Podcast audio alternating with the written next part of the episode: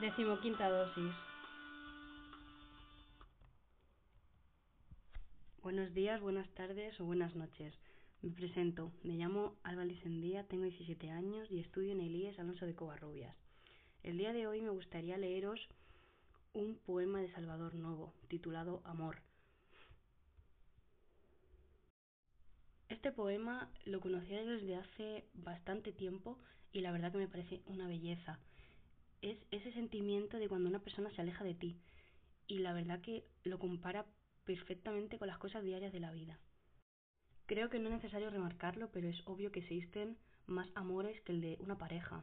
Existen eh, el amor hacia un amigo, hacia un vecino, hacia un objeto, porque ese objeto sea muy especial para ti.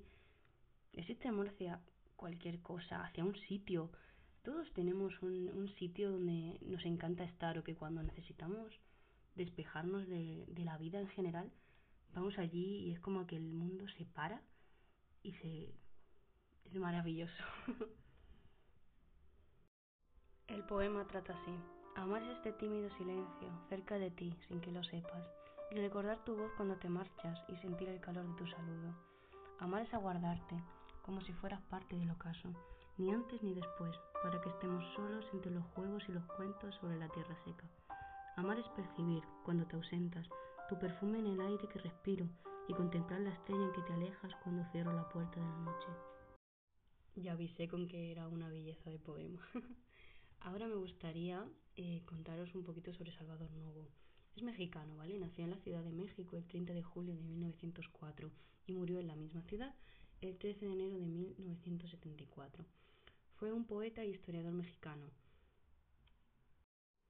¿Por qué he elegido este poema para leeroslo hoy? Porque todos necesitamos amor y apoyo en estos tiempos.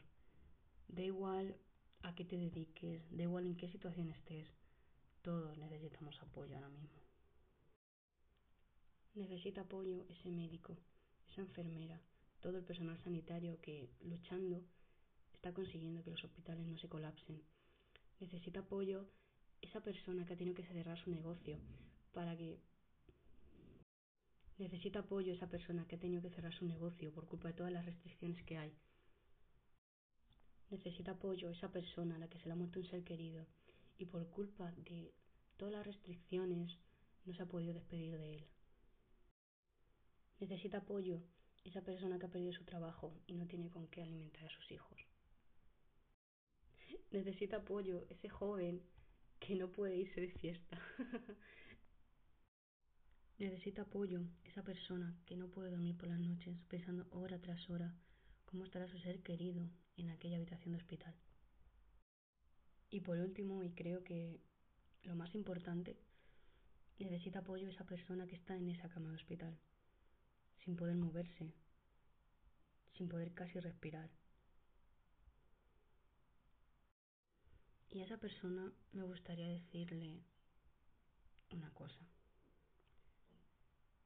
Es una lucha que por desgracia tienes que luchar tú solo. Los médicos obviamente te van a ayudar, pero por desgracia eres tú, es tu campo de batalla.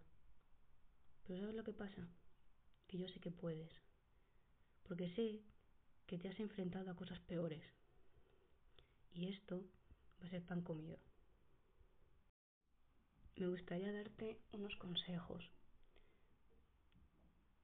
Sé positivo. Piensa en positivo. Me gustaría que te imagines, después de todo esto, con tu familia o con tus amigos, en un bar o haciendo lo que te guste, jugando un partido de fútbol, o si te gusta el parchís, si te gusta el parchís, de lujo. Imagínate con ellos. Llegará un momento en el que todos nos olvidaremos de esto. Estoy segura. Obviamente, las muertes no se pueden olvidar. No se puede echar el reloj atrás. Pero hay que seguir para adelante. Y tú, que estás en una cama de hospital, puedes seguir adelante. ¿Vale? Tras todo esto me gustaría despedirme, simplemente decir que esta es mi aportación hacia todo lo vivido y espero que no nos quede más por vivir. Sido un placer estar aquí unos minutos con vosotros. Que os vaya bien, porque sé que vais todo bien.